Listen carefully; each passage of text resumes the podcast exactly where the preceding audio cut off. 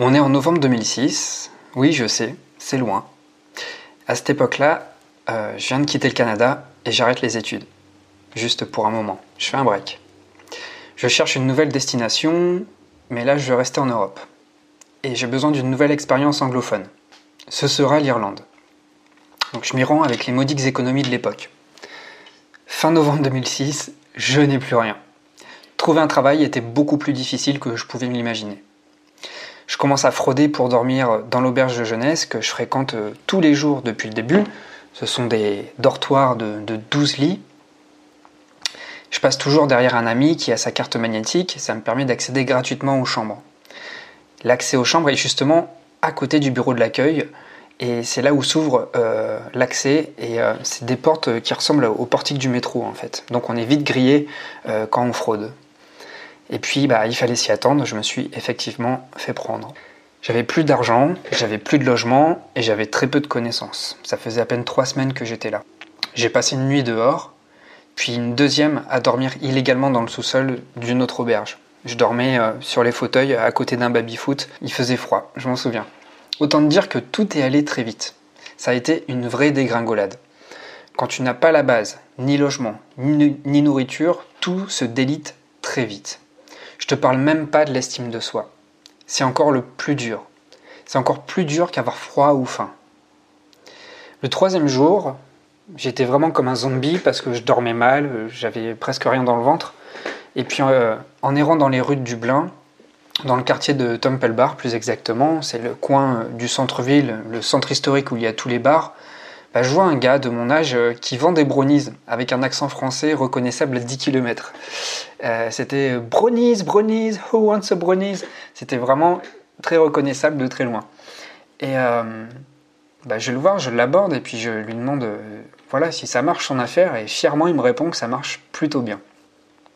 Du coup il me restait quelques euros en poche et le peu qui me restait je décide de l'investir dans de la farine, des œufs et du lait et je me lance dans la production de crêpes. J'ai réussi même à squatter une cuisine d'auberge euh, dans laquelle je ne logeais pas et euh, j'ai réussi euh, justement à utiliser les accessoires sur place pour faire les crêpes.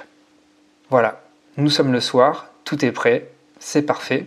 Les gens sortent beaucoup dans le quartier, tu sais, dans le Tom Bar, surtout la nuit. Et donc j'ai choisi des endroits là où il y a le plus de passages. Et j'ai tout vendu en un rien de temps. Tout est devenu enfin plus facile.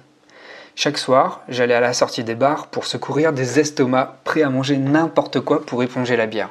En fait, je suis super heureux à ce moment-là parce que mes besoins primaires, me nourrir et me loger, sont enfin assouvis, puisque j'avais de quoi me loger, puis j'avais de quoi remplir mon ventre. En fait, cette petite success story se développe super bien, parce que je m'associe avec des compagnons de voyage, et en fait, on décline nos offres. Je te raconte même pas comment on fait. On avait un pote euh, qui était cuistot, il nous ramenait des caisses de champignons, des caisses de tomates euh, des restaurants en fait. Euh, là-bas, ils sont vachement à cheval sur les dates de péremption. Alors, à chaque fois, en fait, au lieu de jeter, ils récupéraient tout.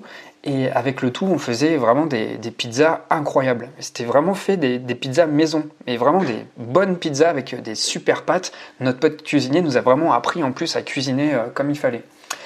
Et voilà, en plus de ça, euh, donc bah, forcément ça marchait. Les crêpes et les pizzas, ça marchait très bien à la sortie des bars et des boîtes de nuit.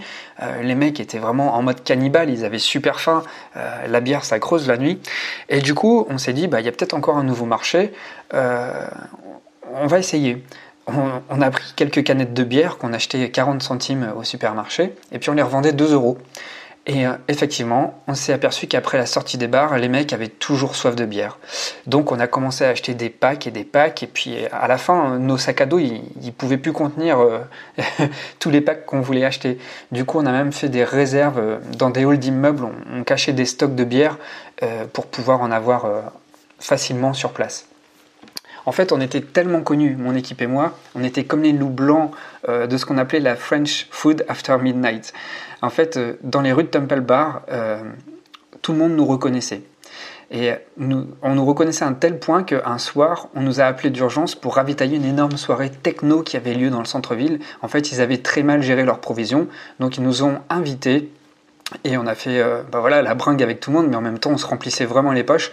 Euh, on avait en plus, c'était en début de soirée, donc on avait un gros stock de crêpes et de pizzas. Donc on a tout écoulé euh, très rapidement. Et voilà. Donc aujourd'hui, c'est pas vraiment sur la prospérité du business que, que je veux diriger ton attention. C'est plutôt sur le gain d'estime de moi que j'ai réussi à gagner grâce à cette petite aventure que je viens de te raconter. Lorsqu'on me demande à moi de, de parler de ma meilleure expérience sociale, bah, c'est très certainement celle-ci que je raconte. Pas sur l'angle euh, du business, de l'argent que j'ai pu faire, mais plutôt sur le nombre de connaissances que j'ai pu faire sur place. Et c'était vraiment des rencontres inimaginables. Et quand je te dis nombre de connaissances, en fait, je m'exprime mal parce que oui, il y avait du volume, mais c'est pas là-dessus encore que, que je voudrais attirer ton attention, c'est vraiment sur la, qualité euh, des rapports que j'ai eus. Et je peux te dire que voilà, j'en ai reçu des anecdotes improbables, euh, celles que tu imagines seulement que dans les films. Enfin, franchement, il y a eu des situations, des rencontres où je ne vais pas rentrer dans les détails tellement il y a des choses qui sont folles, mais voilà, c'est des choses qu'on vit à 20 ans. Mais voilà, tout ça pour moi c'est un cadeau de la vie. Et je suis plein de gratitude pour ça. En fait, cette activité, euh, donc elle m'a permis de manger, de me loger, mais elle m'a surtout permis de communiquer et d'échanger comme jamais. Et surtout, surtout, surtout, cette estime de moi, je l'avais enfin reconquise. Moi qui étais tombé au fond du trou, à plus savoir où dormir, à presque rien manger, en fait, j'ai réussi à reconquérir cette estime de moi grâce à un environnement que je me suis créé grâce à cette activité. Me loger et manger, c'était vraiment la base. Ma véritable victoire a été de passer de la posture de socialement dominé à socialement attractif. Même quand je ne vendais pas de crêpes ni de pizza, on me reconnaissait dans la rue. On me reconnaissait, on me faisait des grands sourires. Et les gens, ils venaient pas me faire des grands sourires euh, pour avoir une crêpe, c'est parce qu'on passait vraiment d'excellents moments. En fait, cette posture m'a permis de me connecter avec des personnes passionnantes. C'était pas l'argent qui m'a permis tout ça, c'était mon attitude. J'avais quelque chose à offrir les gens n'achetaient pas un bout de pâte à sucre lorsqu'ils venaient me voir, en fait. On venait partager un moment convivial, un moment d'échange. On venait s'inviter dans un coin de rue que j'avais transformé en terrain de jeu. Ce terrain de jeu, c'était mon terrain à moi. Et les gens, ils venaient comme invités. C'était un terrain où on parle anglais avec un accent à couper au couteau, mais c'était convivial. C'était un terrain qui accueille, un terrain qui séduit, un terrain qui échange beaucoup, un terrain qui offre, un terrain qui met à l'aise, un terrain qui rit. Ce petit coin de paradis relationnel, ça m'a permis d'épanouir et ça m'a offert des moments magiques sur tous les plans. Sur le plan amical, sur le plan culturel, tu te doutes qu'à Dublin, il n'y a pas que des Irlandais, c'est une plateforme Erasmus incroyable. Euh, donc pour moi à l'époque c'était génial, génial. Je pouvais rencontrer du monde d'Italie, d'Espagne, d'Allemagne, euh, il y avait des Belges aussi, enfin, il y avait du monde de partout, c'était un melting pot culturel. Et euh, sur le plan professionnel aussi, parce qu'en parallèle, j'étais serveur euh, dans des cafés la journée, et du coup, bah forcément, tu rencontres des gens qui te pistonnent pour travailler dans des super endroits. Et puis, il y a aussi euh, des rencontres sur le plan amoureux aussi. Euh, voilà, il faut pas se cacher. Tu, forcément, on attire, on attire des choses improbables quand c'est comme ça. En fait, tout n'est qu'une question de posture. C'est la chose principale que j'ai retenue en Irlande. Il ne faut jamais avoir les mains vides dans une relation. Il faut être toujours la personne qui accueille. Tu vois, quand je te parle de posture, je te parle d'être toujours l'hôte, celui qui accueille, celui qui est là pour recevoir. Je, te dis ça parce que la personne qui accueille, elle a toujours le gouvernail de la relation entre ses mains. C'est elle toujours qui domine la situation. Alors, dominer ne veut pas dire être malveillant, c'est juste donner le cap à la relation. Et lorsque tu accueilles, forcément, l'invité se laisse guider. Donc c'est toi qui donne la direction, qui donne l'orientation de là où tu veux diriger l'autre. Partout où je vais, en fait, moi je reproduis ce modèle-là pour reconstruire un environnement sur mesure. Alors je ne sais pas si je te l'ai déjà dit, mais j'ai beaucoup voyagé en fait. J'ai vécu 8 ans à l'étranger entre 23 et 31 ans. Donc j'ai vécu un an au Canada, ensuite voilà, j'ai vécu un an en Irlande, après j'ai vécu 5 ans aux Antilles et puis un an en Tunisie à chaque fois en fait que je débarquais dans un pays, je démarrais de rien. Et il fallait à chaque fois que je construise un réseau pour me faire des amis, pour me faire des connaissances euh, professionnelles. Euh, moi, j'aime toujours être m'ouvrir sur le plan culturel. C'est pour ça que je suis allé vivre à l'étranger. C'est pour euh, découvrir des nouvelles cultures, des nouvelles façons de vivre, des nouvelles manières de se positionner euh, dans la vie, de voir la vie autrement, de, vivre la vie autrement, tout simplement, d'exprimer son existence autrement. Tout ça, ça me, ça me fascine en fait. Donc j'adore le contact, tu l'as bien compris, et à chaque fois, en fait, pour ne pas me retrouver seul ou ne pas me retrouver à vivre comme en France, il fallait vraiment que j'aille vers les gens pour pouvoir découvrir leur manière de vivre. Et bon, sur l'île, ça s'est exprimé par des networking. Parce que voilà, quand je suis arrivé sur l'île, c'était il y a trois ans tout juste. Et euh, d'ailleurs, tout le monde pense que je suis lillois d'origine, mais c'est pas du tout le cas. c'est pas du tout le cas en fait. Et en fait, j'ai créé euh, les networking sur l'île parce que l'entrepreneuriat et le développement personnel m'attirent beaucoup. Donc, j'ai voulu attirer des personnes qui sont dans cette culture-là, si tu veux.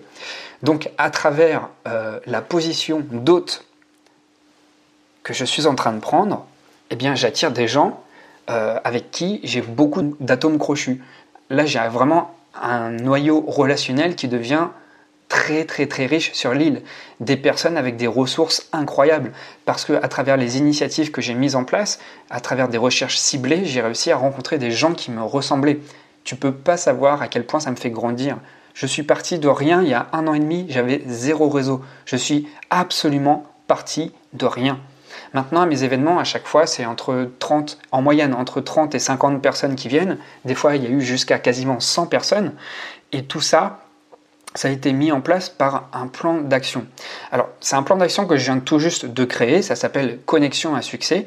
Euh, c'est un plan d'action qui est destiné aux introvertis. Alors, ça va peut-être t'étonner, mais je ne suis pas du tout une personne extravertie. Je suis une personne qui aime la tranquillité.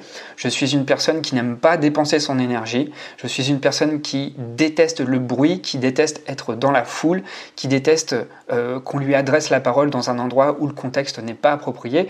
J'aime pas tellement, en fait, euh, me disperser dans des relations.